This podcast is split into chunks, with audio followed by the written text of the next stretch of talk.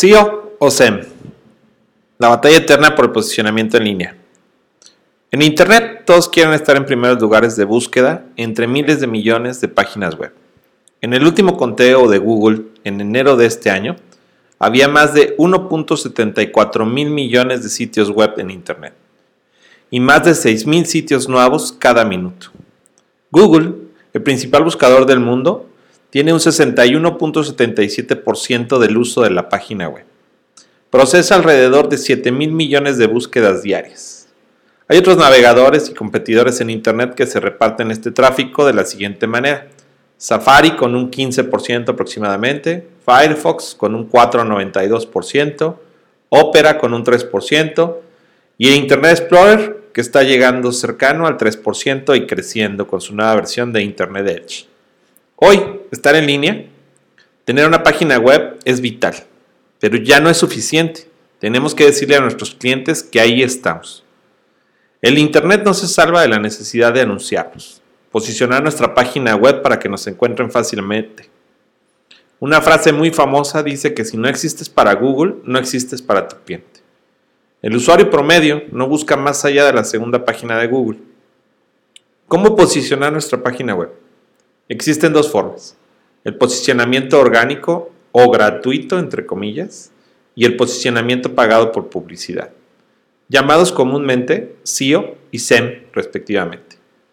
¿Qué son cada uno y cómo usarlos? El SEO. Su nombre es por sus siglas en inglés Search Engine Optimization o la optimización para motores de búsqueda.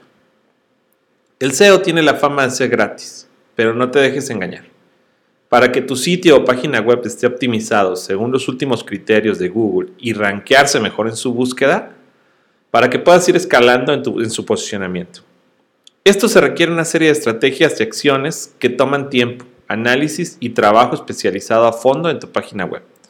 Si tú tienes los conocimientos técnicos y consideras que la inversión de tu tiempo no tiene valor, entonces sí es gratis. Para optimizar tu página hay que agregar palabras claves, mejor conocidas como keywords que son las que el público podría buscar tu página en Google. Estas keywords coinciden con posibles búsquedas de tu servicio o producto.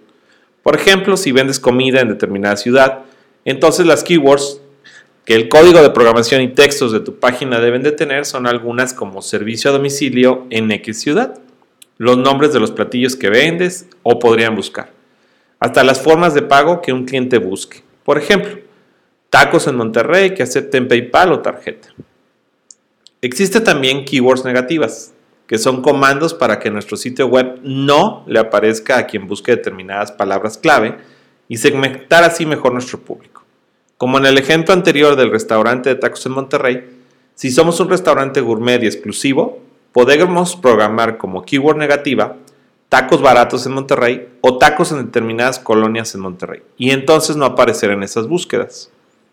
Otra herramienta de SEO es optimizar el tamaño de las imágenes y video que tiene nuestra página web para su correcta visualización y carga en todo tipo de dispositivos. Nuestra página debe de cargar de forma rápida y cómoda. Desde 2015, Google penaliza a páginas que no se vean bien en dispositivos móviles. Hay que recordar que el 80% del tráfico de Internet hoy en día viene de smartphones. Si tu página no es responsiva y no se adapta a los diferentes tipos de pantallas, desde una computadora de escritorio, una tableta o un teléfono, Google no lo tomará bien y serás delegado a sitios debajo de su ranking e incluso a no aparecer a su búsqueda.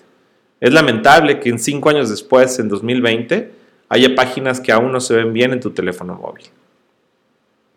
Las palabras clave, el tamaño de las imágenes para su velocidad de carga y la adaptabilidad a diferentes dispositivos son solo algunas de las características que Google revisa de tu página web para posicionarla de forma orgánica y este es un trabajo continuo y hay que estar en línea con las últimas tendencias del gigante de Internet, como es el caso hoy que debemos prepararnos para la futura desaparición de las cookies por políticas de Google. Ellos no permitirán en dos años más el uso de estos códigos de rastreo en tu página web.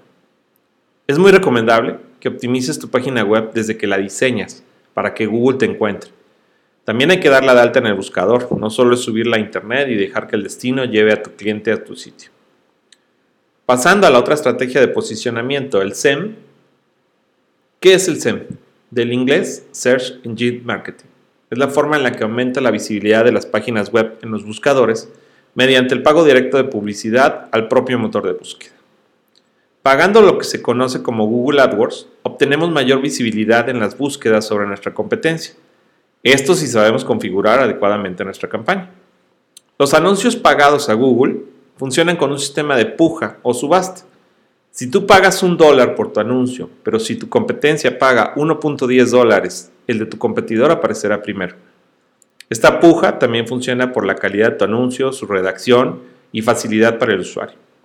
Por lo que es muy importante segmentar muy bien tu anuncio para llegar realmente a quien necesitas. Si tu negocio es físico y solo te encuentras en Monterrey, no tiene caso que el anuncio lo ven en Veracruz, a menos que tu estrategia sea atraer turismo. ¿Qué es mejor? SEO o SEM? Ambas estrategias tienen en común atraer tráfico a tu sitio web. Ambas llegan al mismo lugar. Ayudarte a vender más. La diferencia radica en tu estrategia y tu nivel de urgencia.